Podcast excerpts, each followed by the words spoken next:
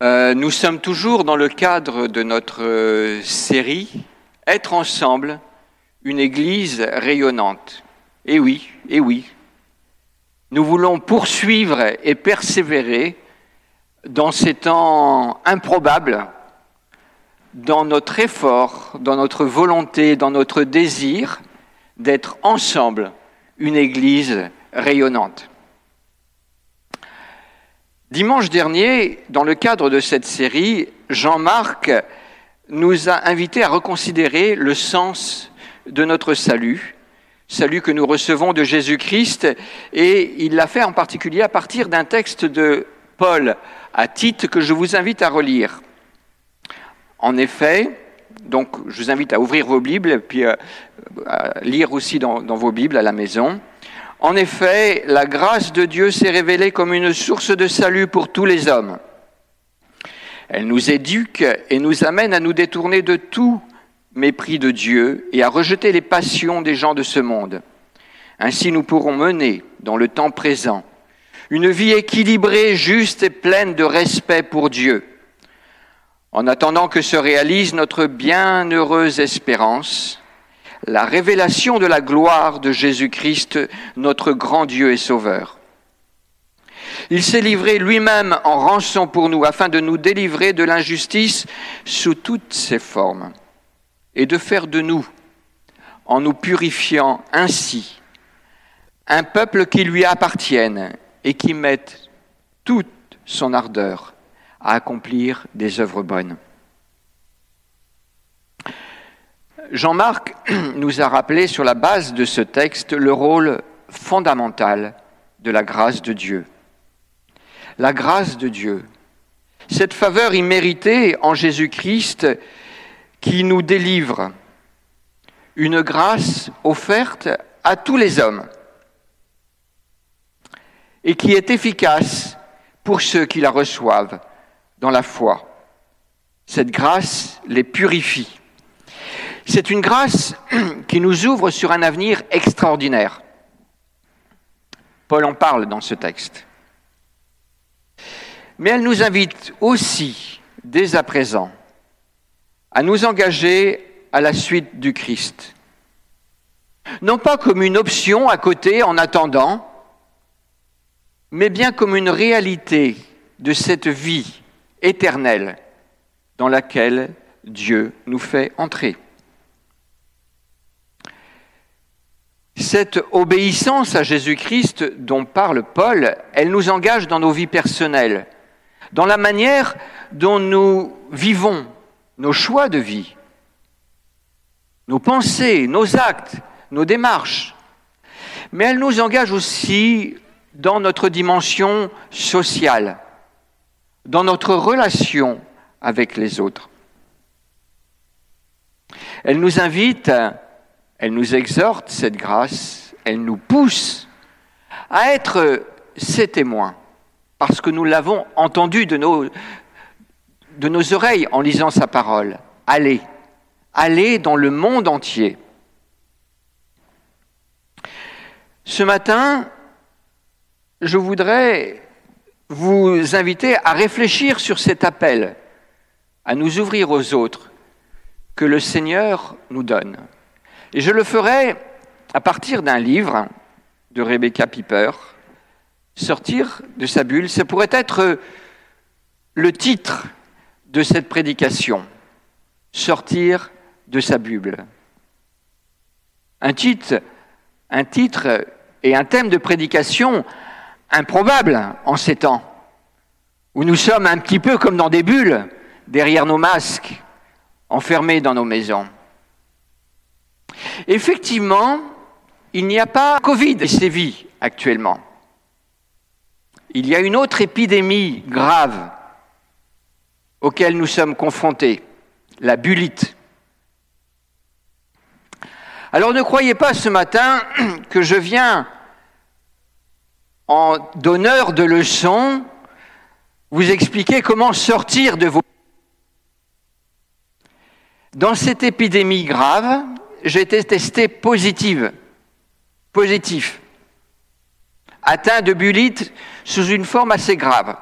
Pour ceux qui me connaissent un petit peu. J'ai une fâcheuse tendance à me laisser bien concentré par un livre et à m'y complaire. Nous sommes tous atteints de bulite, mais nous voulons aller auprès du divin médecin et nous soigner, le laisser nous soigner. Alors ce matin, je voudrais vous inviter à réfléchir à partir de la parole de Dieu sur cet appel, sur cet encouragement que le Seigneur nous adresse à sortir de nos bulles. Et un encouragement qu'il fait en nous montrant comment lui a vécu. Alors je voudrais vous inviter à réfléchir sur la vie de notre Seigneur, sur la manière dont il a marché sur notre terre, comme un encouragement nous-mêmes à marcher. Je vous inviterai à, lire vos, ouvrir vos Bibles dans l'évangile de Jean, et nous allons lire le récit d'une rencontre qui, bien des années plus tard, étonnait encore l'apôtre Jean. On lit cela en Jean 4.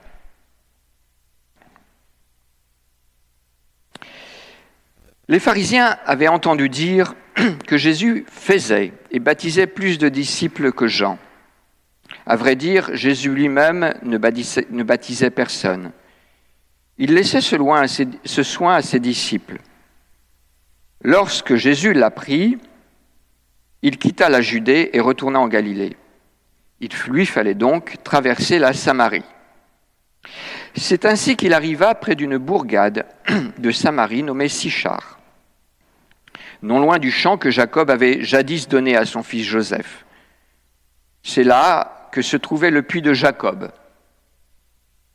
Jésus, fatigué du voyage, s'assit au bord du puits. Il était environ midi. Une femme samaritaine vint pour puiser de l'eau. Jésus s'adressa à elle. S'il te plaît, donne-moi un peu à boire, un peu d'eau, à boire un peu d'eau. Ses disciples étaient allés à la ville pour acheter de quoi manger. La Samaritaine s'exclama Comment Tu es juif et tu me demandes à boire, à moi qui suis samaritaine? Les Juifs, en effet, évitaient toute relation avec les Samaritains. Jésus lui répondit Si tu savais quel don Dieu veut te faire, et qui est celui qui te demande à boire? C'est toi qui lui aurais demandé à boire, et il t'aurait donné de l'eau vive. Mais maître, répondit la femme, non seulement tu n'as pas de seau, mais le puits est profond. D'où la tires-tu donc ton eau vive? Tu ne vas pas te prétendre plus grand que notre ancêtre Jacob, auquel nous devons ce puits, et qui a bu lui-même de son eau, ainsi que ses enfants et ses troupeaux. Celui qui boit de cette eau, reprit Jésus, aura de nouveau soif. Mais celui qui boit de l'eau que je lui donnerai n'aura plus jamais soif. Bien plus, l'eau que je lui donnerai deviendra en lui une source intarissable qui jaillira jusque dans la vie éternelle. Maître, lui dit alors la femme, donne-moi de cette eau-là pour que je n'ai plus soif et que je n'ai plus besoin de revenir puiser de l'eau ici. Va donc chercher ton mari, lui dit Jésus, et reviens ici. Je ne suis pas mariée, lui répondit-elle. Tu as raison de dire je ne suis pas mariée. En effet, tu l'as été cinq fois, et l'homme avec lequel tu vis actuellement n'est pas ton mari. Ce que tu as dit là est vrai. Maître, répondit la femme, je vois que tu es prophète. Dis-moi, qui a raison? Nos ancêtres ont adoré Dieu sur cette montagne-ci. Vous autres, vous affirmez que l'endroit où l'on doit adorer, c'est Jérusalem. Crois-moi, lui dit Jésus. L'heure vient où il ne sera plus question de cette montagne ni de Jérusalem pour adorer le Père. Vous adorez ce que vous ne connaissez pas. Nous, nous adorons ce que nous connaissons, car le salut vient du peuple juif. Mais l'heure vient, et elle est déjà là. Où les vrais adorateurs adoreront le Père par l'Esprit et en vérité, car le Père recherche des hommes qui l'adorent ainsi. Dieu est esprit et il faut que ceux qui l'adorent l'adorent par l'Esprit et en vérité. La femme lui dit, Je sais qu'un jour le Messie doit venir, celui qu'on appelle le Christ. Quand il sera venu, il nous expliquera tout. Je suis le Messie, moi qui te parle, lui dit Jésus. Sur ces entrefaites, les disciples revinrent. Ils furent très étonnés de voir Jésus parler avec une femme. Aucun d'eux, cependant, ne lui demanda Que lui veux-tu? Ou pourquoi parles-tu avec elle? Alors, la femme laissa sa cruche, se rendit à la ville, et la voilà qui se mit à dire autour d'elle Venez voir un homme qui m'a dit tout ce que je fais. Et si c'était le Christ Les gens sortirent de la ville pour se rendre auprès de Jésus. Entre-temps, les disciples pressaient Jésus en disant, Maître, mange donc. Mais il leur dit, J'ai pour me nourrir un aliment que vous ne connaissez pas. Les disciples se demandèrent donc entre eux, est-ce que quelqu'un lui aurait apporté à manger? Ce qui me nourrit, leur expliqua Jésus, c'est d'accomplir la volonté de celui qui m'a envoyé et de mener à bien l'œuvre qu'il m'a confiée. Vous dites en ce moment encore quatre mois et c'est la moisson, n'est-ce pas? Eh bien moi je vous dis, ouvrez vos yeux et regardez les champs. Déjà les épis sont blonds et prêts à être moissonnés.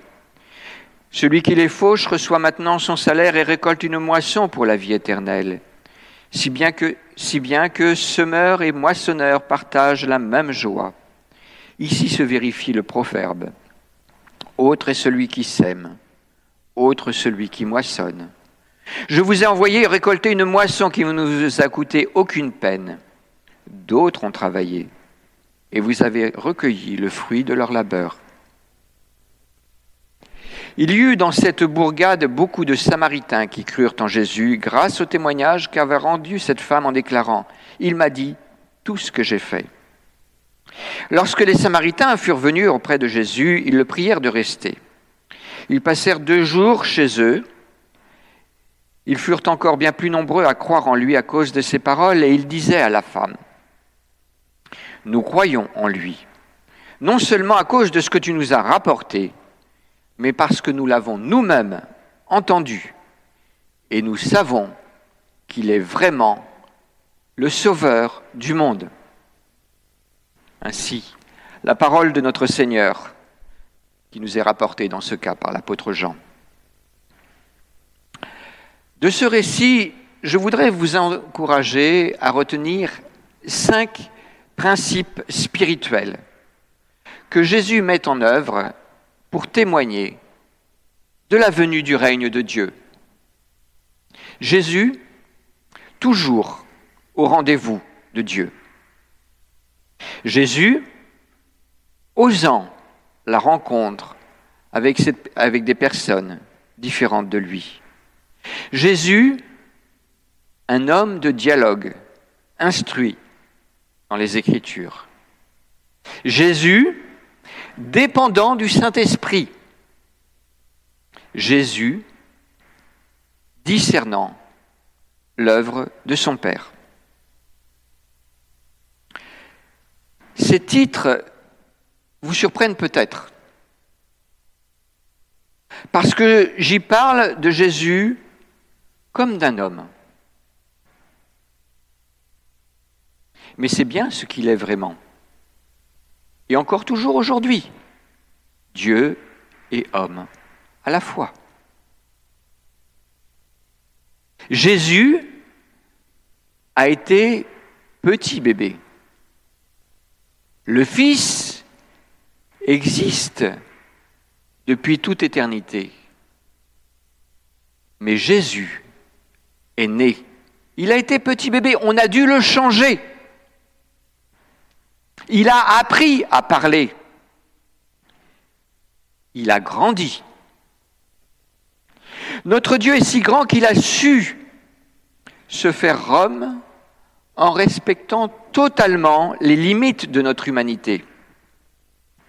Il n'est pas Dieu déguisé en homme, mais Dieu qui s'est fait homme, qui a pris chair dans le sein de la, Vierge Marie et qui a vécu une vie d'homme dans l'obéissance parfaite à Dieu, jusqu'au sacrifice ultime que le Père lui avait demandé. Comme, le dit Paul dans un autre texte, nous n'avons qu'un seul médiateur entre Dieu et les hommes, Jésus-Christ, homme. Cet homme qui, par sa vie, son obéissance parfaite, à la différence de la nôtre, s'est rendu agréable à Dieu et nous a acquis une justice qui nous ouvre les portes des cieux. Jésus a dit, je suis le chemin, la vérité et la vie. Il est le chemin au moins dans deux sens du terme. Bien sûr, il est ce chemin qu'il a ouvert et qui nous donne un accès à Dieu. Mais il est aussi ce chemin que nous pouvons emprunter. Sa vie est pour nous un chemin, un exemple que nous sommes invités à imiter. Ne disons donc pas Ah, ben c'était Jésus. Jésus a mené sa vie d'homme pour nous montrer ce que c'est que d'être un homme, une femme devant Dieu. Depuis qu'Adam et Ève ont désobéi, l'homme et la femme ne sont plus que l'ombre d'eux-mêmes. Si nous voulons savoir ce que c'est qu'être homme et femme devant Dieu, regardons à Jésus. Au travers de ce texte, je voudrais vous inviter, et au travers de ces cinq principes spirituels, à considérer ces manières d'être que Jésus a mis en œuvre et qu'il nous invite à imiter. Au-delà, ce sont des, des, principes que on retrouve dans le livre de Rebecca Piper et que vous pouvez, à votre tour, méditer, creuser et passer du temps à travailler. Je vous disais qu'on était quelque part atteint de bulite. Eh bien, nous pouvons prendre la prescription chacun pour nous et pourquoi pas nous pourrions avoir dans les temps à venir un peu des thérapies de groupe pour essayer de nous sortir de la bulite. Alors, ce premier point, Jésus, toujours au rendez-vous de Dieu. Jésus et ses disciples sont en route de la Judée à la Galilée.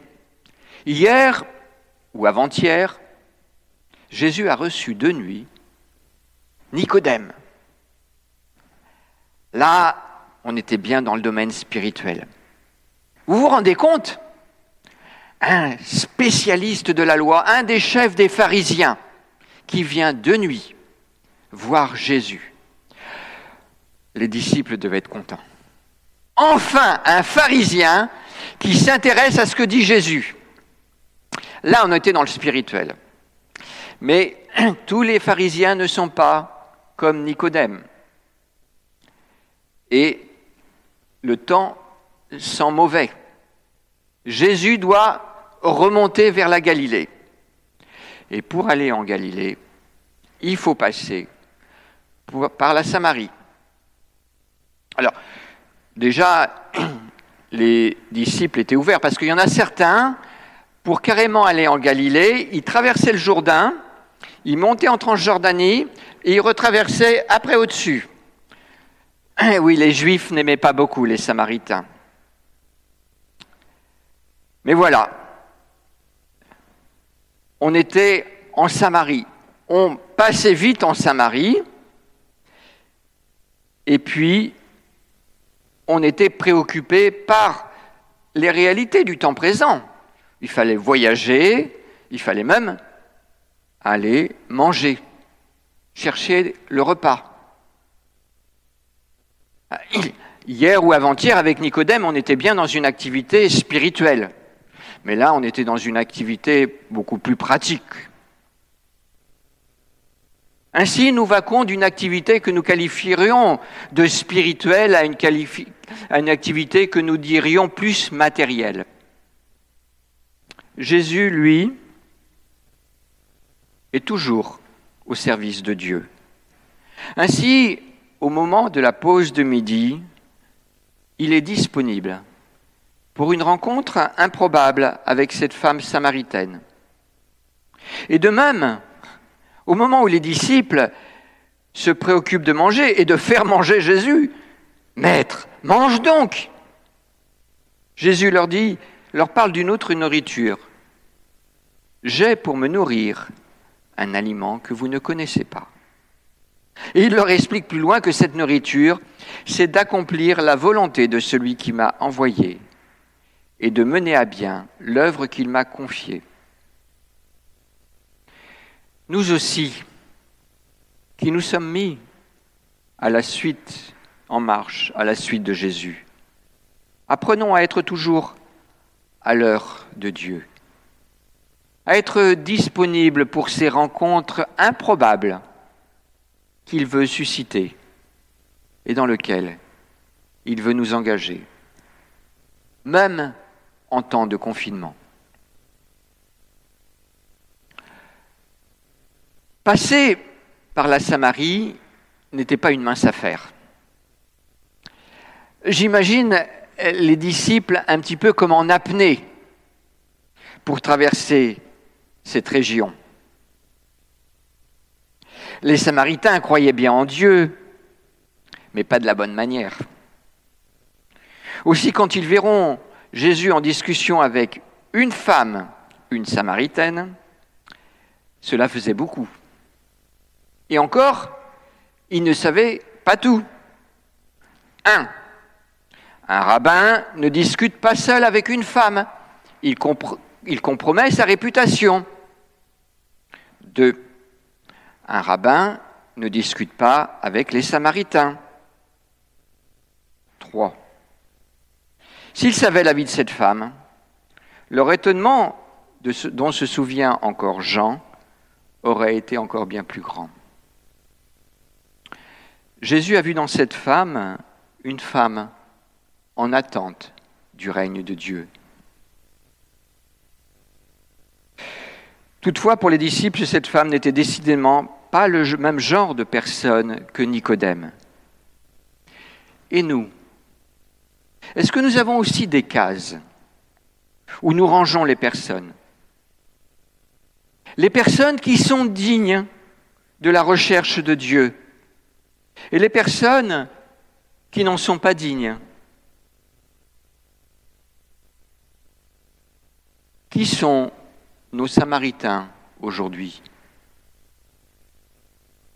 Connaissez-vous aujourd'hui une religion monothéiste qui n'a pas bonne presse?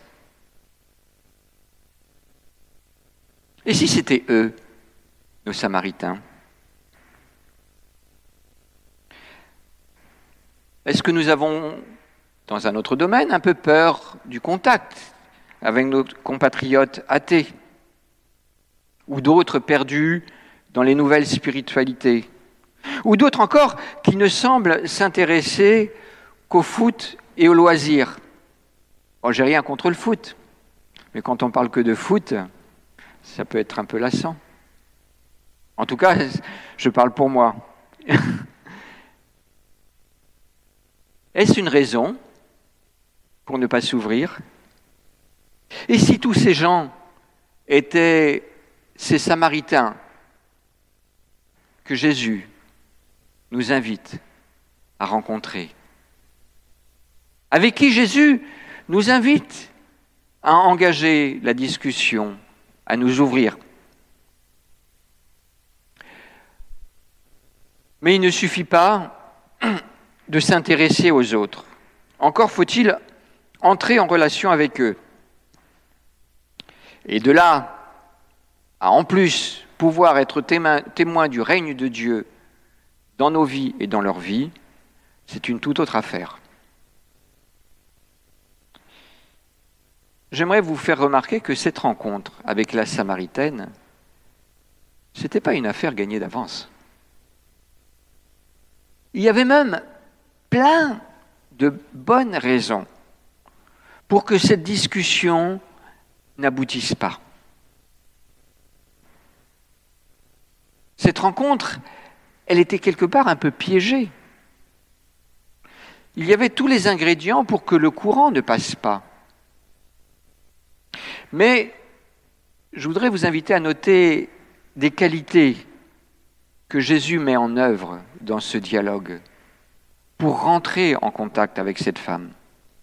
Tout d'abord, il sait l'aborder, s'ouvrir à elle. Dans cette circonstance, tout simplement, en lui faisant part de ses besoins. Oui, il est fatigué et il a soif. Et il lui demande de l'aide. S'ouvrir aux autres, c'est s'intéresser à leurs besoins et c'est aussi leur parler de nos besoins. Mais ce qui me frappe dans le dialogue avec cette Samaritaine, c'est que, de nombreuses fois reprises, Jésus va réenclencher le dialogue, réouvrir des portes. Il lui demande à boire, il lui parle d'eau vive, il sait rebondir positivement sur une polémique théologique qui aurait pu devenir une impasse. Dans ce dialogue, Jésus met en place au moins trois qualités que nous pouvons faire nôtres. L'attention à l'autre, la connaissance de son arrière-plan et la connaissance des Écritures comme vraie réponse aux questions. Demandons donc à Dieu de nous rendre ouverts aux autres. Si nous faisons chaque matin cette prière, Seigneur, donne-moi de m'intéresser à mon prochain et d'être témoin auprès de lui de ton royaume. Si nous répétons cette simple prière chaque matin, dans nos temps de culte personnel avec Dieu. J'ai bien du mal à imaginer que les choses ne vont pas changer et que les surprises de Dieu vont arriver dans notre tempérament et dans nos circonstances de vie. Jésus n'est pas simplement entré en contact avec cette femme samaritaine. Il a su aussi engager le dialogue avec elle. Il a su dialoguer avec elle. Il y a un art du dialogue avec l'autre, et en particulier sur les questions spirituelles. C'est le titre d'un chapitre dans le livre de Rebecca Piper et aussi globalement l'esprit de son livre et les témoignages qu'elle y donne nous permettent de mieux comprendre, d'en mieux situer les enjeux. Mais nous, connaissons-nous les systèmes de pensée de nos contemporains Nous avons plein d'outils, je vous en ai mis quelques-uns euh, sur l'écran, qui peuvent nous permettre de mieux comprendre la pensée de nos Samaritains, de nous mettre à l'écoute de la manière dont ils voient le monde. Comment est-ce que mon collègue musulman conçoit la prière? Que pense-t-il de la relation personnelle avec Dieu? Quelles sont pour lui les valeurs qui sont essentielles? Et dans ce système de pensée, de croyance, comme dans d'autres, sommes-nous capables de reconnaître ce qu'il y a de positif dans leur quête pour y trouver aussi des points d'accroche Cela ne nous tombera pas du ciel, mais si nous nous mettons en recherche et à l'écoute de ce que pensent les autres, de la manière dont ils conçoivent les choses et pourquoi ils les conçoivent. Lisons le journal aussi. Suivons les informations pour être à même d'être ouverts, disponibles, informés des besoins de nos contemporains. Au-dessus de cela, et c'est ce que j'ai mis en dessous comme la base, il y a la lecture de l'écriture. Une lecture qui doit être renouvelée au fil du temps, une lecture qui est comme en dialogue avec ce que nous apprenons des autres systèmes de pensée pour être à même de trouver les bonnes réponses aux questions qui nous sont posées. Sur la question de la prière de Jérusalem ou sur le mont Garizim, Jésus fait cette réponse étonnante. Mais l'heure vient, et elle est déjà là, où les vrais adorateurs adoreront le Père par l'Esprit et en vérité. Car le Père recherche des hommes qu'il adore ainsi. Où est-ce que Jésus a lu ça dans sa Bible? Où est-ce qu'il a trouvé cette information que tel était le projet de Dieu Dans cette Bible que Jésus et les apôtres avaient à leur disposition l'Ancien Testament? Oui, c'était bien écrit dans cette Bible-là. Très peu arrivaient à le lire et à le comprendre. Mais il l'a lu dans les psaumes. Il l'a lu dans le livre du prophète Joël. Il l'a lu dans le livre du prophète Ésaïe et dans tout ce qui est dit du serviteur de l'Éternel. Il l'a lu dans ce temps d'épidémie incroyable, avant 587, avant Jésus-Christ, quand Jérémie entrevoit la réponse de Dieu dans la nouvelle alliance que Dieu voulait faire.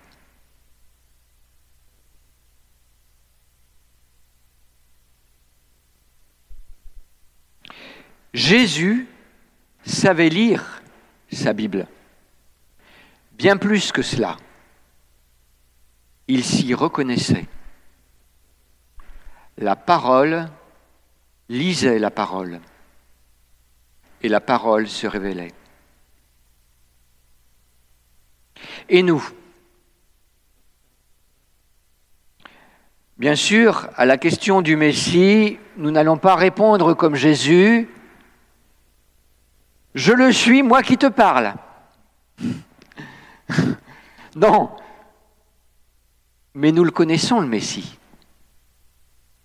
Et nous avons une réponse à apporter. Jésus est le Messie. Il a remporté la victoire. Une autre chose me frappe dans l'entretien de Jésus avec la Samaritaine.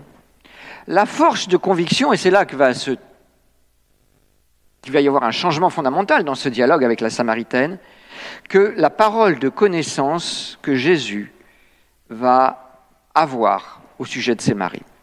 Et alors là, j'entends le commentaire que pourraient faire certains. Là, tu vois, Charles, il y a bien quelque chose que Jésus a pu faire et que nous ne pouvons pas faire.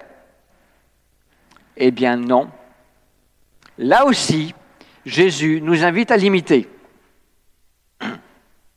Il ne s'agit pas de jouer au devin, mais d'être disponible entre les mains de Dieu pour que Dieu nous utilise comme bon lui semble. Comment Jésus a-t-il pu dire cette phrase à cette femme?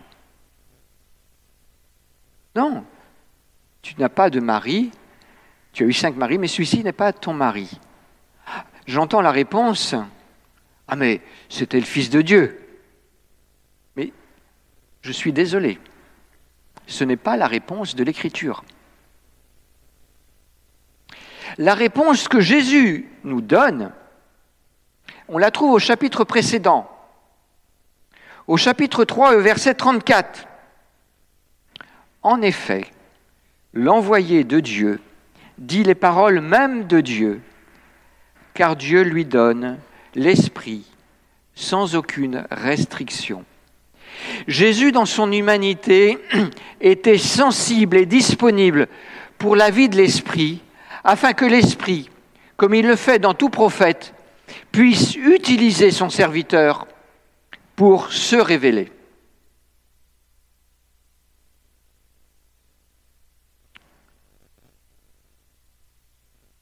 Sans recevoir l'Esprit sans mesure comme Jésus l'a reçu, et puis aussi hélas parce que nous sommes particulièrement doués pour attrister le Saint-Esprit, recherchons son action dans nos vies. Beaucoup de charlatans se réclament du Saint-Esprit. Excusez le jeu de mots, j'espère ne pas être un Charles à. Seulement un instrument disponible entre les mains de Dieu, là où il veut et quand il le veut. On ne joue pas avec le Saint-Esprit.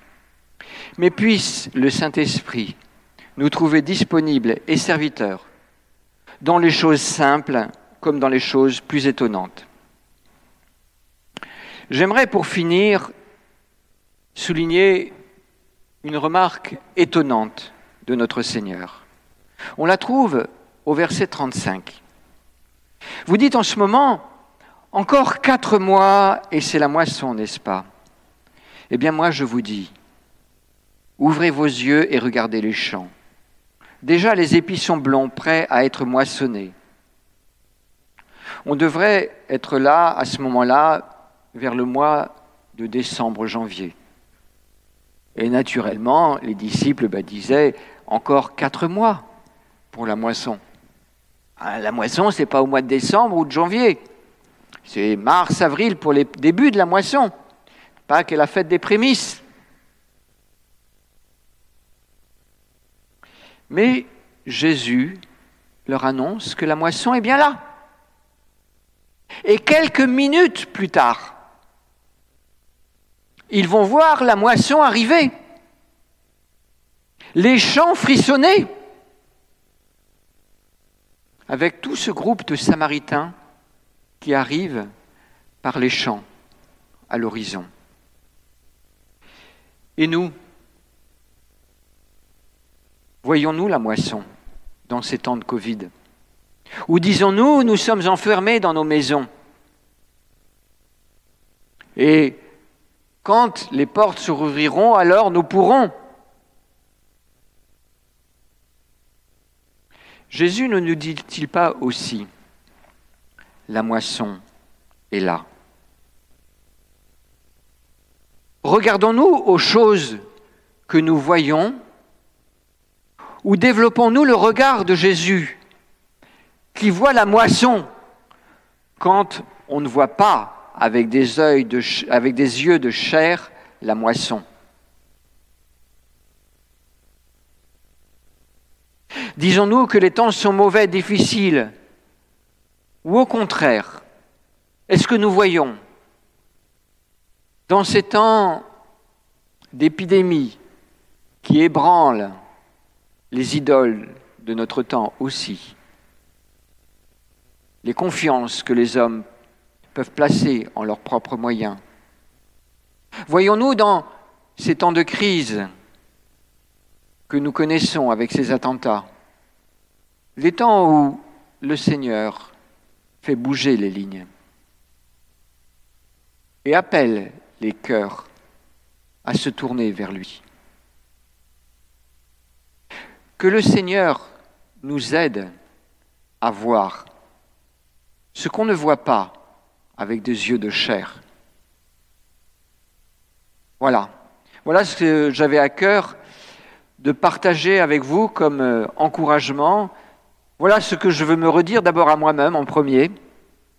Et nous aurons tout à l'heure un temps de prière en groupe, ensemble, euh, depuis Zoom.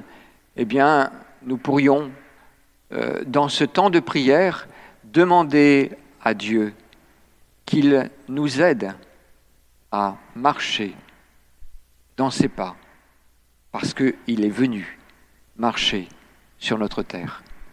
Amen.